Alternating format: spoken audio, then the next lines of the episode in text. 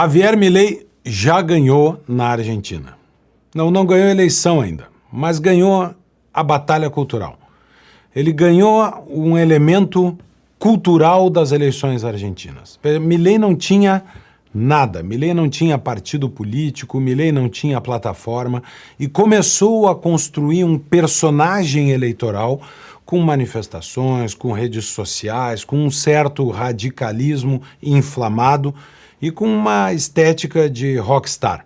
A estética de rockstar, ela era reservada na política para figuras da esquerda, a figura da juventude revolucionária, desafiadora. Milley conseguiu transformar tudo isso a seu favor, a favor de um candidato libertário. Ele colocou a palavra libertário no dicionário de expressões políticas de um país que até então não conhecia isto. É verdade que o movimento liberal argentino é muito melhor que o movimento liberal brasileiro, muito mais, talvez mais antigo, mais preparado, com mais força acadêmica, com mais expressão política. Mesmo assim, Milley rompe uma barreira e coloca uma discussão do chamado libertarianismo dentro da eleição argentina. Milley consegue até essa inversão de papéis, essa inversão de estética dos personagens. Em vez do, do popular, do, do rockstar, ser o candidato peronista, o candidato da esquerda, dessa vez o candidato da esquerda é um senhor engomadinho, que é ministro da Economia, e que, até para se distanciar de Néstor Kirchner e de Cristina Kirchner e de Alberto Fernandes, é um pouco menos brucutu, é um pouco mais suave nas palavras. Fala com jeito, fala de futuro já o revolucionário da eleição é Javier Milei. Milei, que se apresenta de jaqueta de couro, empunhando uma motosserra, ele que grita contra a casta e evoca um tipo diferente desse populismo que a Argentina está tão acostumada. Sim, a Argentina está acostumada ao populismo. Um populismo desde o início da, da, da República Argentina, um, um, país acostumado a uma cultura autoritária e uma cultura centralizadora nas figuras políticas, mas que encontrou em Juan Domingo Perón a sua maior manifestação. Perón é, o peronismo é, o fenômeno político mais importante e duradouro das Américas. O peronismo dura 80 anos. Perón aparece na política argentina em 1943. Nenhum outro país tem uma figura que consegue produzir resultados eleitorais 80 anos depois de ter surgido. A cultura peronista na Argentina é tal que agora Milei ameaça desfazer o legado de Juan Domingo Perón. E, portanto, o seu desafio não é só contra a massa. O desafio de Milley é contra o peronismo na Argentina. E o peronismo é mais do que um programa, é mais do que um partido, é mais do que um líder. O peronismo é um movimento. Tanto que a famosa marcha peronista, que talvez resuma um pouco do que foi o surgimento daquele peronismo lá no passado. Perón surge na era Vargas no Brasil. E também lá, como aqui, é Perón que cria a legislação trabalhista, nacionaliza boa parte da indústria, nacionaliza a rede ferroviária, nacionaliza o Banco Central da Argentina e passa a ser do Estado o monopólio para emissão de moeda. E quando eu digo que é contra tudo isso que Javier Milei se coloca, ele fala inclusive uma proposta radical da extinção do Banco Central da Argentina e a dolarização da economia. É uma proposta contracultural, é contra a cultura peronista argentina, que, como eu disse, talvez seja resumida na Marcha Peronista. Assista e leia a Marcha Peronista.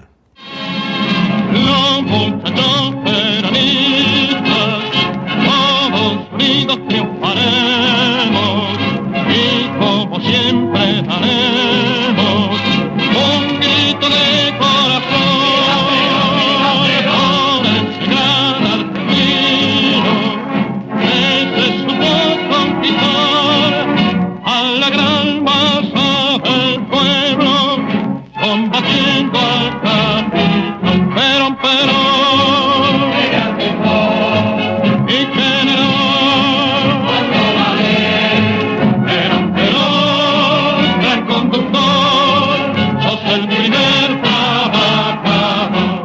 Então tá aí a marcha peronista. Peron, Peron, gran conductor, o grande condutor. Essa expressão uh, não é inventada na Argentina. O condutor, o que conduz, né? Vai lembrar do, do slogan, né? do, do lema do, de São Paulo, que diz non ducor, duco. Não sou conduzido, eu conduzo. O duco é o duce. Quem era o duce? O condutor.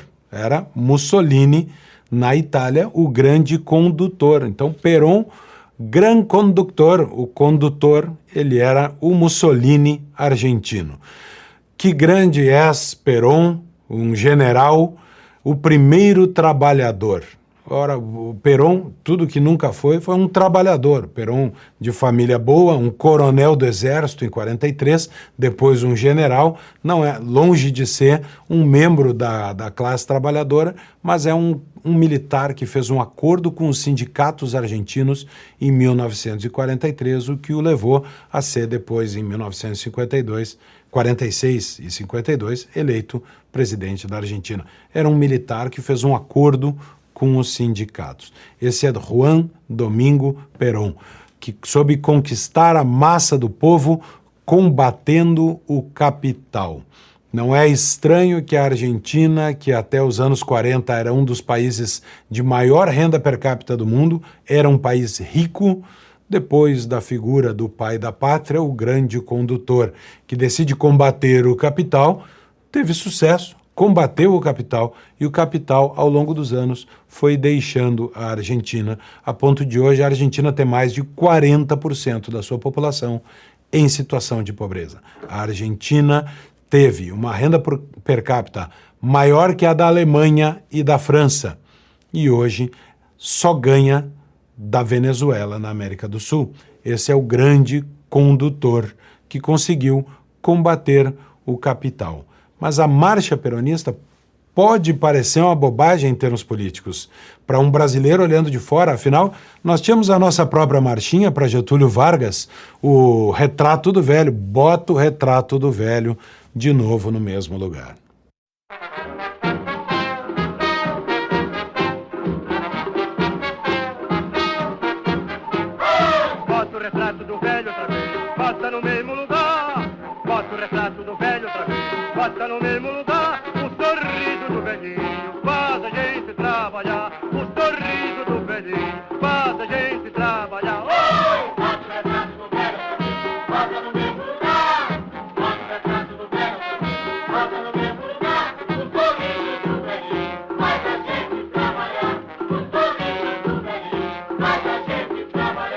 O sorriso do velhinho faz a gente trabalhar pode parecer até caricato hoje em dia no Brasil, como deveria ser caricata na Argentina a marcha peronista.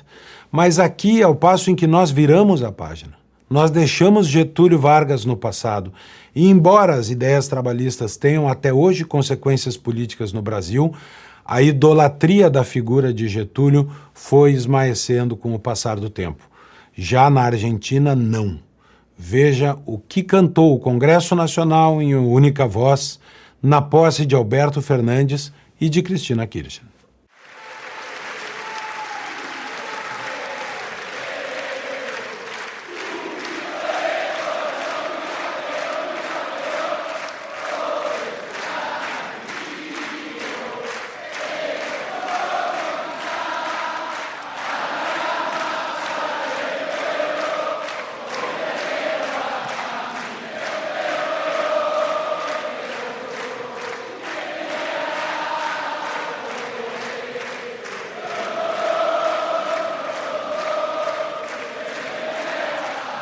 Então, a esquerda argentina mantém vivo o mito de Perón até hoje.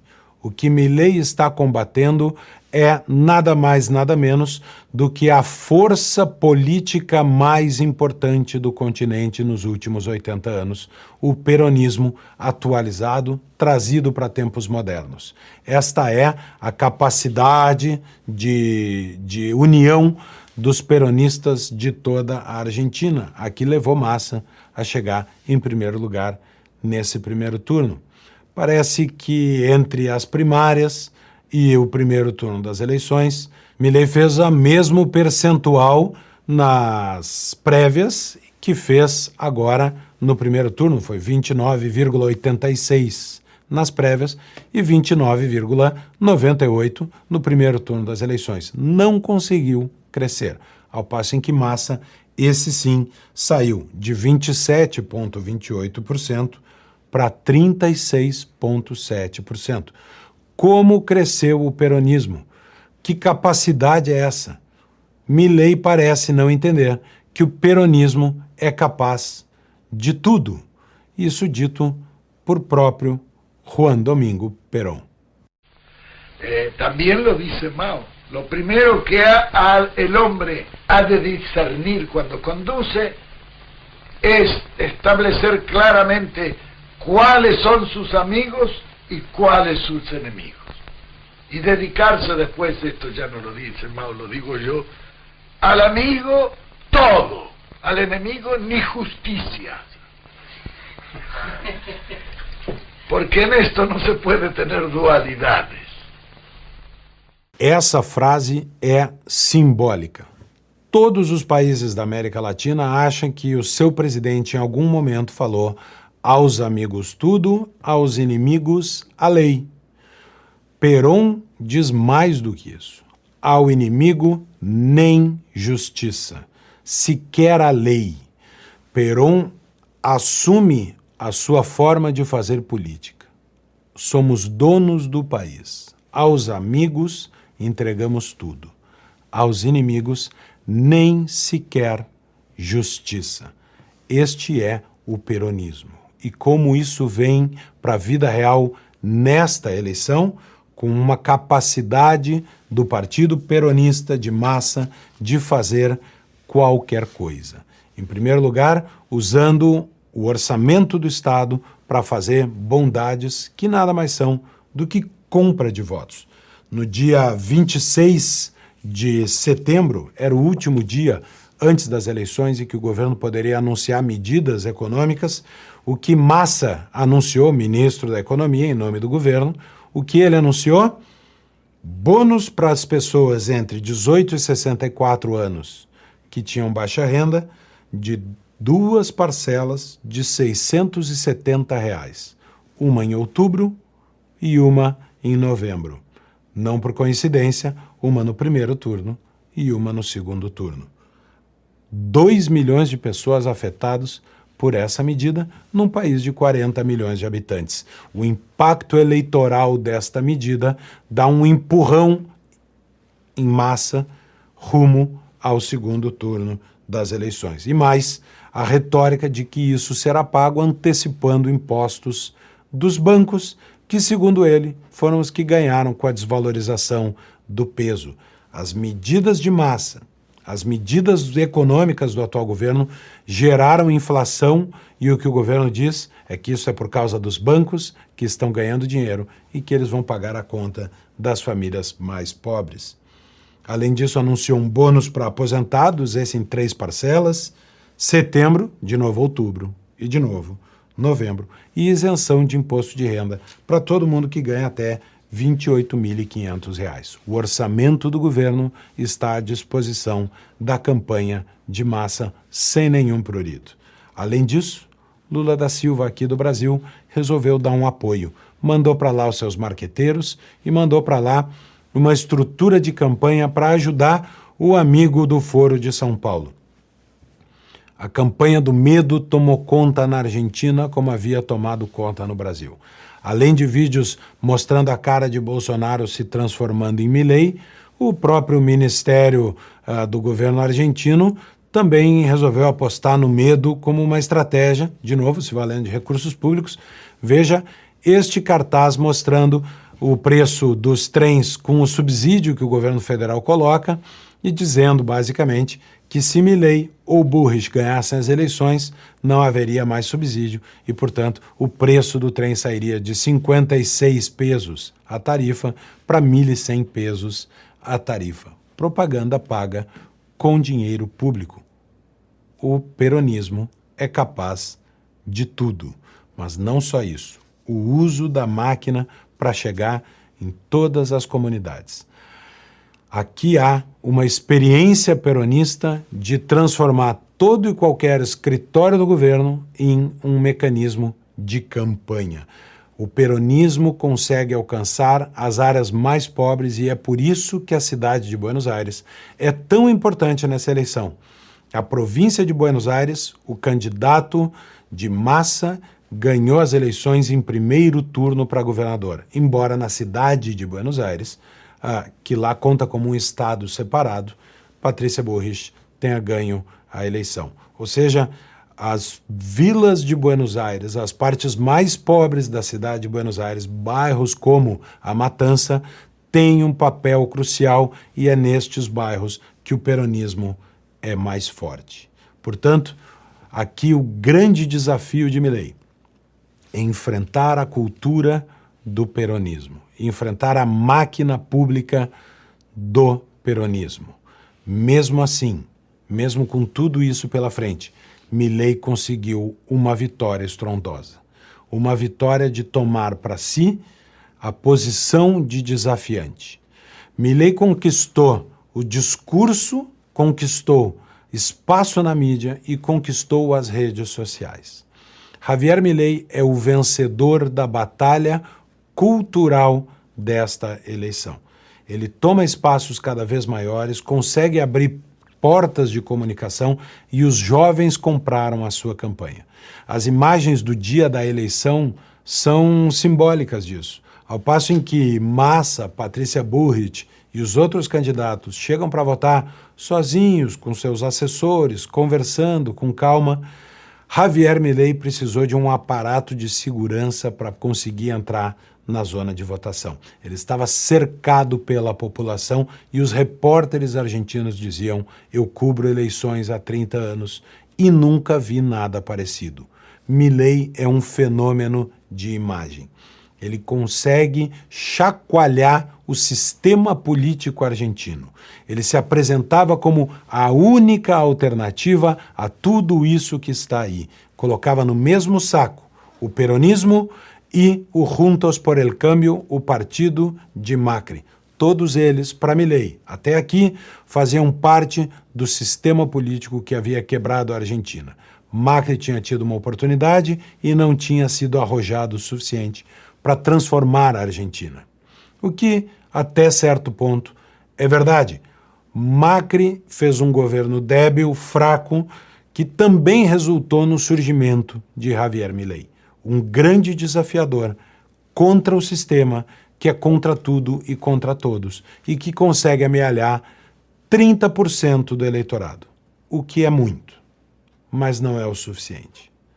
Para ganhar a eleição, Javier Milei vai precisar crescer no segundo turno, o que não fez na, entre as primárias e o primeiro turno. As eleições argentinas vencidas por Macri já deram um sinal, um sinal invertido nessa relação. Lá naquelas eleições, o peronismo tinha dois candidatos: Scioli, que fez 37% no primeiro turno, e o próprio Massa, que fez 21,4%. Massa era um dissidente do peronismo, um homem de esquerda que havia brigado com a família Kirchner. E os dois somados naquela eleição, no primeiro turno, teriam feito 58% dos votos. E Macri fez 34%. O que é que esta eleição nos mostra? Em primeiro lugar, é possível vencer o peronismo mesmo que o peronismo tenha ganho no primeiro turno. Em segundo lugar, esta eleição argentina nos mostrou que quando brigam os dois lados de um mesmo espectro político, Lá, quando o peronismo se dividiu em duas chapas, depois não conseguiram se somar no segundo turno e perderam a eleição. O próximo desafio de Javier Milei é conseguir somar os votos de Patrícia Burrich. Até aqui, Milei jogava Juntos por el Câmbio, Patrícia Burrich e Macri no colo do sistema político. Ele era a única alternativa Milley era o antissistema, Burrit e Macri eram parte do sistema. Agora Milley precisará destes votos que foram destinados ao partido de Patrícia Burrit e de Maurício Macri. Precisará fazer alianças. E esse é um desafio que talvez o Brasil pudesse dar algum sinal a Milei de como agir. Ele precisa aprender a conversar com o sistema político sob o risco de perder as eleições. Veja, das 24 províncias argentinas, são espécie de estados para nós no Brasil, a Argentina tem 24 províncias. Dessas, o partido de massa vai governar nove. O partido de Patrícia Burrit vai governar dez. E o partido de Javier Milei vai governar zero. As outras cinco províncias, as eleições foram vencidas por partidos pequenos, partidos locais. Ou seja, Javier Milei, se não conseguir fazer uma aliança com o macrismo, com o Juntos por el Câmbio e com Patrícia Burrich, não terá nenhum governador de província eleito fazendo campanha para ele. E mais do que isso, ainda que ganhasse a eleição sem fazer alianças, Milei teria que fazê-las para poder governar. No Congresso argentino que resultou desta eleição, o partido de massa terá 108 deputados e o partido de Patrícia Burris 93. O partido de Milei, La Libertad Avança, terá 37 deputados. Ou seja, ou Milei consegue uma aliança importante com o partido de Patrícia Burrit, ou não conseguirá ele, eleito governar. Talvez não consiga ganhar a eleição, mas se eleito for, não conseguirá governar. E, portanto, a grande missão que tem pela frente Milley é uma missão dentro da direita argentina. É uma missão de diálogo e de construção de uma aliança da direita argentina. De novo, nós no Brasil talvez possamos falar um pouco sobre isso. É preciso que a direita dita mais radical, é preciso que aqueles que acreditam que só fazer campanha na internet é suficiente, é preciso que aqueles que se entendem fora do sistema consigam descer deste patamar para fazer uma aliança política duradoura, para conquistar um partido político e partidos políticos que têm acesso às áreas mais pobres, que tem estruturas partidárias, que tem governadores e que tem gente disposta a fazer campanha nos quatro cantos do país. Se Milley conseguir dar a mão para esta direita que faz parte do sistema político argentino, ele tem boas chances de levar os votos de Patrícia Bullrich. Por outro lado, o eleitor de Patrícia Bullrich tem que entender também o que aconteceu no Brasil, em que uma, uma direita moderada, uma direita suave, talvez não tão direita assim, mas que está cansada da esquerda, se esta, se esse espectro político, se esse pedaço do espectro político não entender que precisa aguentar o nojinho, engolir as diferenças e se unir a um candidato que entende ser mais radical para evitar o retorno da esquerda. Se não fizerem isso, perderão as eleições e teremos mais peronismo pela frente. Ou seja, a Argentina, as direitas argentinas precisam se unir. Será necessário um esforço de aliança política, maturidade eleitoral a capacidade de unir visões de mundo diferentes, mas que têm um inimigo em comum. Milley ganhou as eleições do ponto de vista cultural. Surgiu um novo personagem político na Argentina. Surgiu uma nova expressão de uma ideologia liberal que quer dolarizar a economia, abrir a economia do país, fechar o Banco Central, diminuir ministérios e acabar com privilégios do setor público. Esta é uma vitória cultural fundamental. Agora é preciso transformá-la em uma vitória eleitoral. Como disse Winston Churchill, não existe substituto para vitória. Assim é na guerra e assim é na política. Não interessa o que o perdedor das eleições faria. Interessa apenas o que o ganhador fará. E ou as direitas argentinas aprendem a olhar para o seu amigo e dar um gesto de boa vontade e dar um voto de confiança, ou elas não terão do seu inimigo no governo nem justiça.